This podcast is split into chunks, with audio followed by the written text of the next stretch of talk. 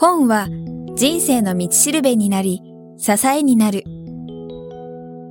人生を変える一冊。人生を変える一冊は、あなたの人生を変えるような一冊を書いた著者へのインタビュー音声をお届けする番組です。闇雲に新刊やベストセラーを追うのではなく、元新聞記者の聞き手、早川洋平が著書への思い、人生を変えた一冊、人生のターニングポイントなどを著者から直接伺います。それでは、本日のインタビューをお聞きください。はい、この中にねジョブズの DNA とアップルの DNA 大きくこの2章立てでそれぞれ書いてありますけども、はい、例えばまず一つのところで、はいまあ、今回の大谷さんの著書も拝見した上でですけどやっぱりジョブズの在り方を見てると見方によってはかなり独善的なところもあると思うんですね。当然ありますね。そこまでの感じなのにでもやっぱり僕らもそうですけどすごく惹かれるし、えーはい、中にいる人間ももちろん出入りは激しい部分もあるかもしれないですけど、えー、でもやっぱり最後は彼についていくみたいな、はい、そこのポイントっていうのは大谷さんどう思います？そこはやっぱりね何でも同じっていうのは変な言い方ですけども例えば腐敗と発酵って言葉ありますよね。腐敗と発酵食べ物の場合であるんですけどもこれ同じことなんですよ。科学的に何が起こってるかっていうのは腐敗も発酵も同じなんですよ。確かに、うん、で何が違うかっていうと役に立たなければ腐敗だし役に立つと発酵になってるだけなんですね、ジョブズに限らないんですけども、はい、そういうワンマン主義とか独裁主義っていうのも同じだと思うんですよ。要は結果を出していればそれはカリスマ経営者と呼ばれたりするわけです、はい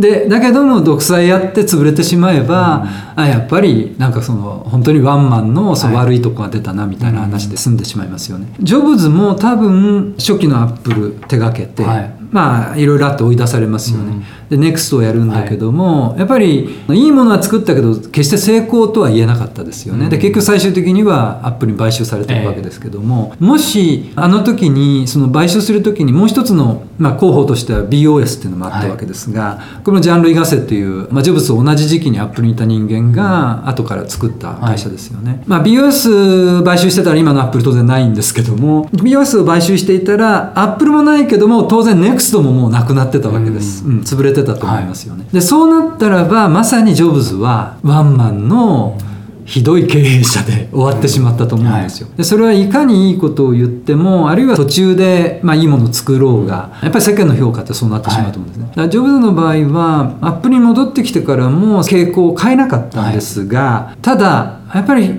思い直した部分があって昔はいいものを作ればみんな理解して買ってくれると思ってたわけです、うん、ところがアップルに復帰してからのジョブズってそうではなくて、はい、いいものを作るのはもう大前提なんだけども、うん、それにふさわしい作り方をして、はい。流通のさせ方をして売り方までしないと実際には普及しないっていうことにこう気づいたわけですね、まあ、自ら気づいた部分もあるでしょうしやっぱりティム・クックのような優秀な部下が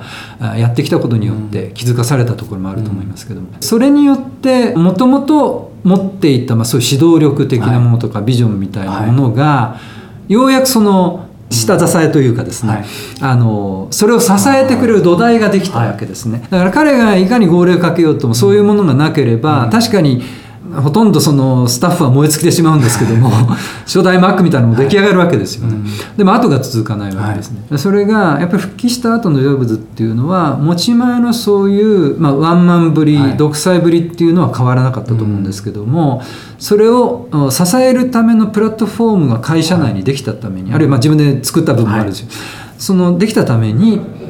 うまく回るようになったわけですね、うん、でそうなった時に特にこの10年間っていいますか戻ってからやっぱりアップルがここまで来るまでの間、はい、そのリーダーシップっていうのは非常にうまく働いたわけです、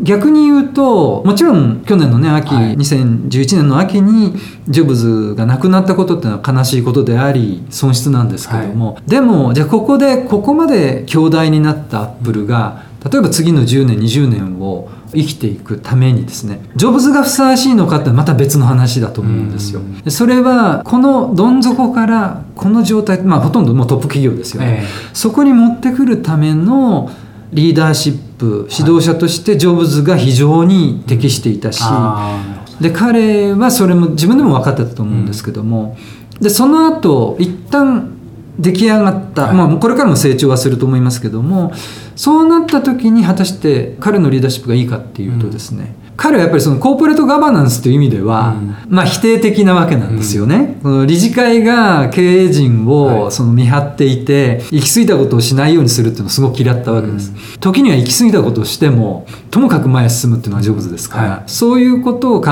えると、これからそういう部分の、まあ、ネガティブな面が、もしかしたらジョブズが居残り続けることによって出てきた可能性っても大きいと思うんですね。彼は一番いい時期をリーダーとしてまさにワンマンぶりを発揮した、はい、それのいい面がちょうどいろんな意味で出てたんだと思うんですね。あえてジョブズが戻ってきた時に、まあ、かなりその前にもアメリカが解雇したり来てからも解雇したりしましたけどもやっぱジョブズがその暫定 CEO あるいは CEO になってから残った人材、はい、それからそれから後に入ってきた人材っていうのは、はい、今あるその時のアップルってまだ今のように復活してないですから、はい、でも過去の栄光も知ってるし、はい、ジョブズのそういうビジョンみたいなのも知ってる人たちが、ともかくこれをそのアップルブランドっていうのをもう一度輝かせるんだっていう、共通のマインドシェアというかですね、それを持って志を持ってでジョブズについていったと。いう時にジョブズのそのリーダーとしての資質がうまく合致したと思います。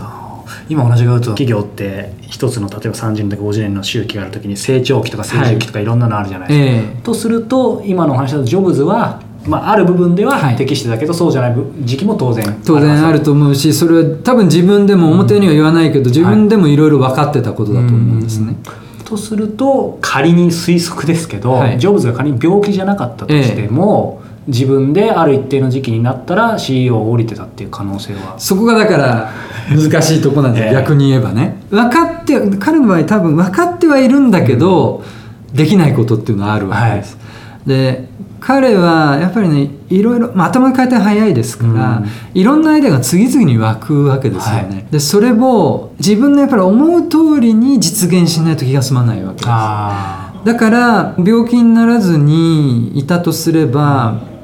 よっぽどやっぱりねもう彼がリーダーから降りる時っていうのは、はい、自分でダメだと思った時しかないわけですから、うん、それはあの老衰か、はい、別の病気かわからないですけども、うん、多分元気だったら元気が続く限りは自分でその CEO の座が務まってると思う限りは、はい、もう続けたと思うんですよ、うん、ただこれまた別の話なんですけども有名な宮大工の棟梁の方が言ってる言葉で、組織っていうのは上から腐っていくっていうのがあるんですね。それでその棟梁の方も60ぐらいの時かな、はい、まだまだ現役でできたんだけども、うん、もう自分は棟梁から退いて後進に道を譲ってるんですけども、なぜそうしたかっていうのはまさにそういうことで、はい、その方は要はよくそこは分かってたわけです、うん、つまり自分がまだまだできるのは分かってるけれども、はい、ただここで60を超えて居座った時に多分自分では気づかないそういう腐敗が、組織の腐敗が進んでいくんじゃないかと。いうことでその宮大工の集団として本来発揮すべき能力が発揮できなくなる可能性があるので自分はそこから退いて、で、まあ、全国回ったりして自分自分の技術を紹介したり後進の指導に当たったりとい。うことに移ったんですけども、ジョブズはそれができない人だと思うんですよ。だから本当にまあ変な言い方ではあるんですけども彼が病気になりしかも進行が遅かったっていうのがすごく幸いしたと思います。病病気になったことによって世代交代が行われるんですけども、それがまた急に亡くなってしまったら多分ガタガタになったと思うんですよ、ね、ところが、まあ、3度の大きな病気の療養の休養を含めて、はい、その時にティム・クックが半年ぐらいずつ、まあ、ある意味で予行演習みたいなもんですよね、はい、CEO の、うん、そういうことができたので、うん、それから彼自身ジョブズ自身も晩年の1年間っていうのはやっぱり将来の4年ぐらいのその製品計画を立てたって言いますけども、それも彼のやっぱり病気が進行しつつも遅かったので、彼としてもやっぱりそこに力を入れることができたと思うんですね。もちろん亡くなったことは悲しいことですけども、言うなればジョブズのようなリーダーのいる会社にとっては一番いい形でリーダーシップの異常が行われたと思うん。ですね。最終的には10年20年経たないと分からないでしょうけどもちろんそうです今の大谷さん受けてる印象だと、はい、高知の幸いっていうのはちょっと言い方おかしいそう,、まあ、そういうことだと思います、はい、なるほど。まさにその言葉がぴったりかなと思いますね、今あのねティム・クックの名前出ました、ね、はい、どうしてもやっぱり当たり前ですけど僕ら素人が見るとジョブズが圧倒的な存在感だったので、えー、まあ、僕ティム・クックにも直接会ったことないんで分かんないですけど、えー、やっぱりどうしても少し地味な感じは受けてしまいますけど、はい、ただジョブズが当然、まあ、選んだのかなという方であればね、すごく優秀な人だと思うんですけども。そういうことですよね、うん、ジョブズが彼ティム・クックも含めて独善的というか何でもトップダウンでやってたってイメージはあるんですけど、えー、その一番信頼していたナンバー2とか、はい、あと社内じゃなくても、えー、メンターというか、はい、そういう人がいたのかとかイメージはなんか全部一人でも決めてるってイメージあるんですけどあでもやっぱ彼は、まあ、その生い立ち、まあ、公式の伝記なんかでもね言われてますけど、はい、以前から生い立ちがもともと養子にすぐ出されているということで、ね、ある時期までずっとその自分の実の親を知らずに過ごしてたわけですね。ですから最初にアップルを法人化した時の例えばあの出資してくれたマイク・マークラとか、やっぱりファーザーフィギュアまあ、英語で言うとファーザーフィギュアですけど、父親像みたいなものを常に求めていたわけですね、はい、最後に実は母親は許してるけど父親は許してないというか、うん、最後にもう式が近いっていう時に、はい、実の父がぜひ会って、うん、まあ、例えばその時のことを話しても謝ったりとかしたいって言ったけども、はい、多分伝わってるとこだと実現してないんですよね。でも実の妹とか実の母親には会ったり、話をしたりしてるわけです。やっぱりジョブズにとっては多分母親っていうのは自分を産んでくれたことですでに母親なんですけども、父親っていうのは何か自分に対していろんなこう人生の必要な知識を教えてくれない限りは父親ではありえないんだと思うんですよ。だから彼は多分亡くなるまで実の父は恨んでたというか許さないというかそういうとこがあったと思うんですけど、うん、だからこそ途中途中で会うその人生の先輩みたいな人に父親像をこう投影してたっていうのはあると思うんですね。うんだから知の公文さんいわゆる禅宗のお坊さん、はい、いろいろ自分探しをする中でインドに行ってみたり、はい。まあ、いろんな自分の考えたダイエットをやってみたりして、はい、でもやっぱりグルには会えなかった。インドに行ってもやっぱりその話を聞いてもどうも自分の求めてるリーダーではない、はい、やっぱりその禅宗にあって知の公文さんとかに会った時に、まあ、彼こそが自分の師であるみたいに思ったっていうのも一つにはもちろんそういうあなんかスピリチュアルな面とか、宗教的な面もあるかもしれないんですけどもどこか自分の父的な人物っていうのは求めてたんだと思うんですね、一方ではティム・クックなんかも確かに部下ではあるけれどもでも自分の持っていない彼は自分の持っていない知識とか能力を持ってる人を非常に尊敬するんですよ、うん、評価もするし。でティム・クックはまさにそういう人物だったし、はい、まあ、もちろんその今のアップル社の幹部っていうのはみんなそういう人たちを連れてきてるので、はい、あのもちろんジョナサン・アイブのデザイン能力って非常に高くかってますし。だからティム・クックに関して言えば製品だけじゃなくてやっぱりそのサプライチェーンみたいのが重要だっていうのを多分クックが本当の意味でそのジョブズに対して教えていったところもあると思いますし、彼が最後に亡くなる時に、まあ、クックに任せることによって安心感もあるわけですけども、唯一の不安っていうのは製品寄りの人間ではないっていうことを言ってるわけですよね。だからこそ多分4年間の製品計画を立てたんだと思うんですけどもただ彼が最後に iCloud の発表を自分で公式の場でのプレゼンテーションっていうのはそれが最後になったわけですよね。でその時に他のプロダクトもあったのに彼は iCloud について説明したっていうのは多分ある意味で自分がこれまで作ってきた製品がベースになる世界がやっぱり終わろうとしてるっていうのを、うん。で自分がそれ引導を分かたしたかったんじゃないかって気がするんですね、だからつまり今まで Mac はデジタルハブであって、はい、iPhone とか iPod とか iPad を束ねる存在だったんだけども、はい、これから Mac も一つのデバイスに過ぎないと言って、うん、iCloud がそのハブになるっていうことを言ったわけですよね。はい、で彼はずっとやっぱ製品を作ってその製品を支えるために iTunes まあもともとはミュージックストア今 iTunes ストアですけどもそういうサービスを充実させてきましたよね、で多分これからはサービスのためにデバイスが存在するようになっていくと思うんですよ、でそれは彼は多分彼のビジョンだとそうなることはもう見えてるんだけども、でも自分はハードウェアが大好きなわけですよね。そうですよね、うん、そうするとその意味でもね多分もしかすると自分の耐えられない世界ってのは来るかもしれないわけですよね。本来はつまり iCloud がもう中心になっていくのに製品に固執せざるを得ない自分がいるわけです、うんうん、それの意味でもその逆にクックになったことによって、その製品への固執が少し薄まるとすれば、それはそれでトータルな意味でこれからのアップにとってはいいのかもしれないわけなんですね。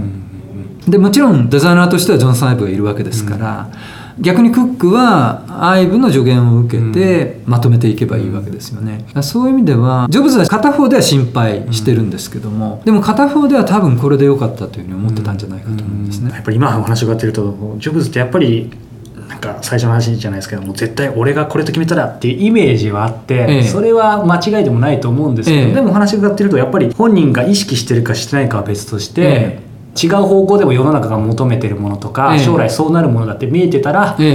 そっちへななんて柔軟性というか。そうですね。あの要は昔のジョブズは柔軟性なかったんですけども、ね。うん、戻ってきてから特にまあ自分のそのやっぱり病気であると思った時に、うん、一番重要なことは何かっていうのをもう一回見つめ直した時に、うん、やっぱりアップル社を存続可能な企業組織にしていくっていうことに、すごくこう心を砕いたと思うんですよ。でそうした時にねなんか自分のやっぱりちょっとしたそう好みとか、はい、なんかそういうものにこだわって、でそのためにアップルが残れないっていう選択肢はないというふうに思ったと思うんですね。だからちょっと自分が今までだったらばここはもう譲れないんだけども、はい、でもここを譲ることによってアップルの存続が約束されるんだったらそっちに行こうというようなとこあると思います。だからやっぱりその自分がいなかった時期のアップルっていうのは一時期全然認めてなかったわけですけども、うん、ただ僕はやっぱり驚いたのは晩年近くになってからやっぱりイベントとかで相変わらずほら iPad とかで iPhone、iPad でフラッシュがサポートされないっていうことを突っ込まれた時に、いや、あんなものはハイパーカードに比べたら何でもないんだみたいなこと言うわけですよね。ハイパーカードってまさに彼がいなくなってから作られて、で、しかもそれを指揮してたのは、まあ、ビルアート・キンソンが作りましたけども、やっぱりそれをサポートしたのは自分を追い出したジョン・スカリーですよね。で、彼のメンタリティだと、もうジョン・スカリー絶対許さないわけです、はい、自分を追い出した人物ですから。自分が一番愛してた場所から追い出した人物は許さない。うん、でも、その時代の一番まあ代表的なツールといえるハイパーカードをわざわざその場に持ち出してフラッシュよりもすごいんだって言ったっていうのはよほどのことだと思うわけですね。だから彼はやっぱりある時期から自分の好き嫌いは当然まあ主張はしてましたけども、うん、でも認めるべきものは認める、うん、それによってアップル社がやってきたことっていうのが未来につながっていくとすれば、うん、その方がいいというふうに思ったと思いますね、今のお話と重なるか分かんないですけどやっぱりねアップルも昔はアップルコンピューターですよね。はい、そね。そのコンピューター取ったりとかさっきの iTunes ミュージックストアも iTunes ストアとか、えー、その辺も何かそういう関連性っていうのがあるんですかね、まあ、それはやっぱりあの当時会社作った頃はパーソナルコンピューターっていうのが一番そのトレンドセッターだったわけですね、うん、最先端だったでもやっぱりコンピューターが普及して、うん、いろんな機能途中で DTP があったり、はい、ですとミュージックですとかビデオがあったり、プレゼンテーションに使われたりしてきた時にもうとっくの昔に人々は自分が使ってる機械をコンピューターイコールつまり計算機ですよね、はい、訳したら。計算機だとは思ってないわけです、うん、計算にも使うかもしれないけども詩を書いたり音楽を作ったりそれは計算機じゃないですよね、はい、もうすでに。だからやっぱりいわゆる Computer for the rest of us という誰もが使える、うん、マニア以外の人たちのためのコンピューターというのを作ったことによって、使い道が増え、はい、そのことが逆にコンピューターっていう言葉を逆にその意味のないものにしていってしまったと思うんですね。はいだから僕も、まあ、ちょっと手前味噌ですけども、うん、実際にアップルコンピューターっていう文字を落とす多分2年か3年ぐらい前にもうアップルはコンピューター取るだろうっていう記事を書いたんですけどもそれはやっぱりその流れを見ていたら、はい、絶対そのアップルコンピューターではもう実情と合わなくなってくるっていうのがあったからなんですよね。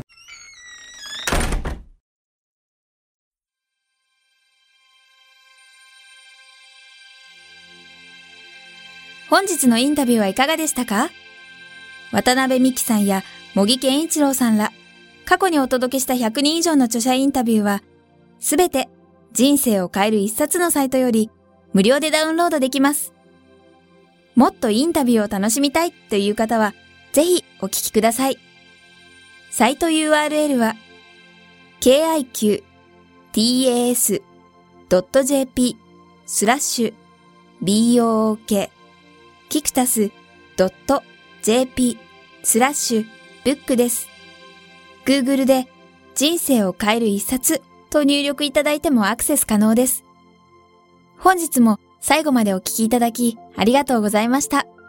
それではまたお耳にかかりましょう。ごきげんよう。さようなら。この番組は、キクタスの提供、若菜はじめ、ご機嫌ワークス制作協力、宮浦清志音楽、清水夏美ナレーションによりお送りいたしました。